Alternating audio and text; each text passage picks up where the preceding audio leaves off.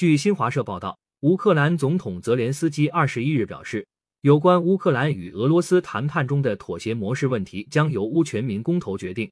据乌克兰国家通讯社二十一日报道，泽连斯基当天在接受乌克兰、英国、捷克等媒体采访时说，乌克兰没有被北约接纳，乌方因此需要保持冷静，并寻求其他安全保障。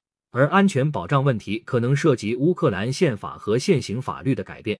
泽连斯基说，这些改变可能是历史性的，将由全民公投决定。乌克兰人民必须对某些妥协模式发表意见，并做出抉择。感谢收听羊城晚报广东头条。